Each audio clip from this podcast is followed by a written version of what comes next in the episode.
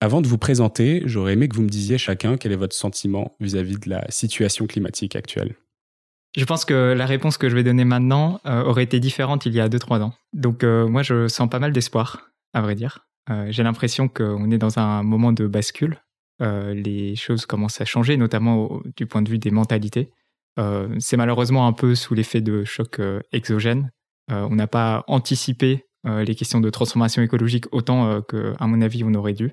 Mais en ce moment, avec euh, la crise euh, des prix de l'énergie, notamment catalysée par le conflit euh, russo-ukrainien, avec les sécheresses, avec les incendies qu'il y a eu cet été, les canicules sans précédent, tous ces, facteurs donc, qui sont des, conséquences des dérèglements climatiques et plus généralement de, de l'effondrement de la biodiversité de la crise écologique, je sens qu'il y a une vraie prise de conscience d'un point de vue politique, d'un point de vue économique par les entreprises et euh, donc euh, d'un point de vue citoyen tout simplement, qui fait que beaucoup de choses commencent à se passer, beaucoup d'énergie sont en train de se mettre en branle pour rapidement, en tout cas à l'échelle française, contribuer à l'émergence d'une nouvelle forme de, de, société et de système économique.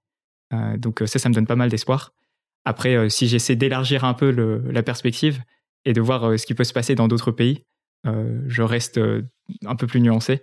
Parce que bien qu'à l'échelle européenne, on ait des initiatives comme le Green Deal mm. avec le fameux paquet Fit for 55 qui vise à réduire de 55% nos émissions de gaz à effet de serre à horizon 2030, donc qui sont très encourageantes également. En regardant du côté des États-Unis, c'est un peu plus mitigé avec d'un côté des, des, annonces positives de Biden pareil, un Green, un green Deal euh, qui a été euh, acté euh, avec un gros paquet d'investissements récemment, mais en même temps de l'ouverture de nouvelles exploitations de gaz de schiste qui ont une empreinte environnementale très négative. D'autres pays comme le Brésil, où on voit de la déforestation à tout va, pareil en Indonésie.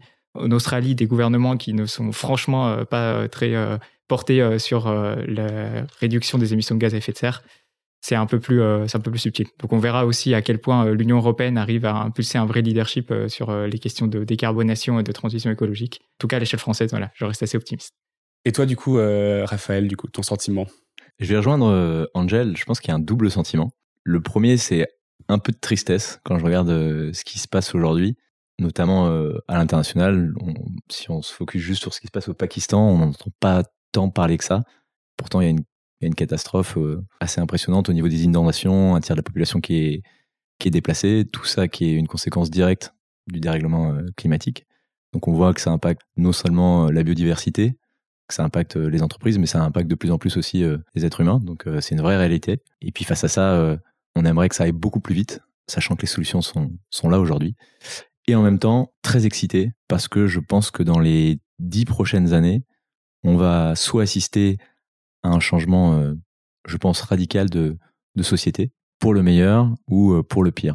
Et je trouve ça très cool d'être euh, d'être né à cette époque-là et de pouvoir le vivre et de pouvoir y contribuer. Avant, je me disais, quand on me disait, oui, à quelle époque t'aimerais être né, je disais Woodstock, ça, ça devait être incroyable. et en fait, il y avait une certaine forme d'insouciance. Et là, ce qui est génial, c'est qu'on a les éléments de réponse pour transformer le système. On sait que les solutions sont là. Avec Jules, on a fait il y a un peu plus de cinq ans maintenant un tour du monde des, des solutions.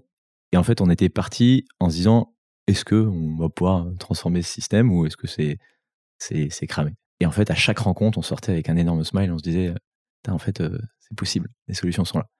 Et donc, on est rentré en se disant bah, on va essayer de, de faire notre part, même si on est petit. Et on est euh, résolument positif et convaincu qu'on peut encore changer la donne. Donc aussi euh, très excité et très positif par rapport aux, dix prochaines années.